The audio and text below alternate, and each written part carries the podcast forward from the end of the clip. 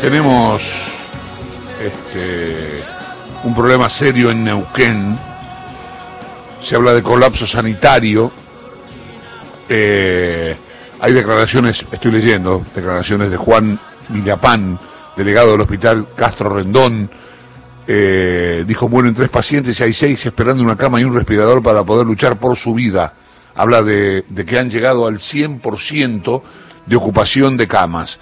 Vamos a hablar con Marcelo Pascuccio, que es periodista de LRA 43, Radio Nacional Neuquén. ¿Cómo te va, Marcelo? Buen día. ¿Cómo andas, Chavo? Bien. ¿Me escuchas bien, sí? Perfectamente. Terrible, terrible voz. Eh, quería saber este, si esto que acabo de decir, si esto es así, si Neuquén está realmente complicado con su capacidad sanitaria para atender a los a los enfermos de COVID y a, y a los que no tengan COVID y tengan que atenderse a otra cosa. Claro. Sí, es como dice Juan Millapán, eh, ayer quedaban cuatro personas en guardia esperando alguna cama de algún hospital de Neuquén. La situación es crítica no solo en Neuquén capital, sino en lo que se conoce como Alto Base Río Negro en Neuquén. Esto incluye a la vecina ciudad de Chipoleti, Río Negro, que también está colapsada en cuanto a su atención médica, y también la ciudad que le sigue, que es Allen, eh, la verdad que la situación es, muy preocupante. ayer la información que teníamos es que en el hospital de eh, Chipoletti de Río Negro el 89% de las camas estaban ocupadas y como decías vos recién, en el hospital más importante de Neuquén, ubicado en Neuquén Capital, eh, teníamos el 100% de las camas ocupadas. La, única buena noticia de hoy es que comenzarían a trabajar y esto es una disposición que, tomó el gobernador, 48 residentes de medicina que vienen muy bien porque la verdad que el personal estaba totalmente agotado y, esta fatiga redunda también en el servicio que puedan prestar porque no solo de camas se trata, sino de personal agotado, el, problema que tenía.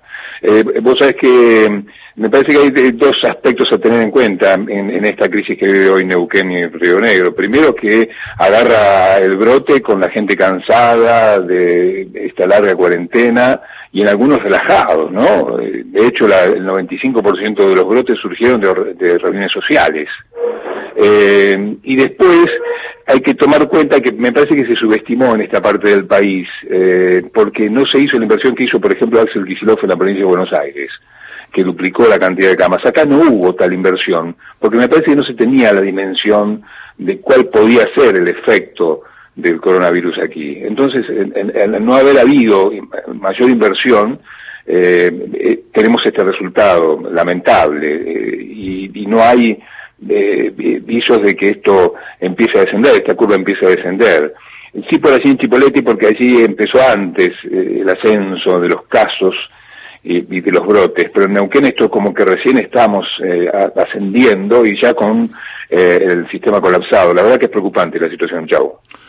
Sí, eh, y cómo está, cómo está trabajando no solamente el personal de salud, cómo está trabajando la política de Neuquén en esto.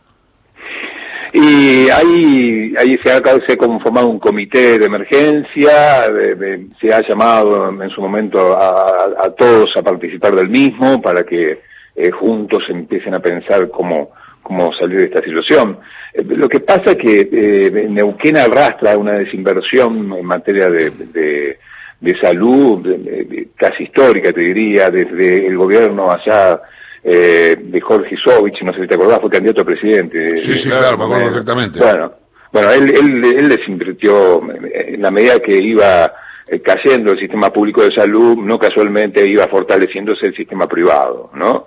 Eh, y, tenemos esta situación hoy, ¿no? Que si bien era impredecible esta aparición del coronavirus y, el requerimiento de la salud de parte de la población, eh, si nos hubiera agarrado con un sistema un poco más fuerte, creo que se podría haber resistido mejor la situación. Entonces, esto, tratar de revertir una histórica caída del sistema público de la inversión, eh, y eh, en poco tiempo, y me parece esto que te decía hace un ratito, no se tomó conciencia del efecto que podía tener, no, no, no se ve que hubo una inversión fuerte en materia de salud como si la hubo en otras provincias, o en la provincia de Buenos Aires, la ponía como ejemplo, y, me parece que esa subestimación la estamos pagando ahora. Por suerte aparecieron estos residentes, también los médicos que envió Nación y médicos itinerantes que, que andan por todo el país tratando de dar una mano, ¿no? Enfermeros, eh, terapistas, eso también dio una mano y un poco de oxígeno a un sistema que ya estaba colapsado, si no en camas, por lo menos en su, en su planta de trabajadores y trabajadoras.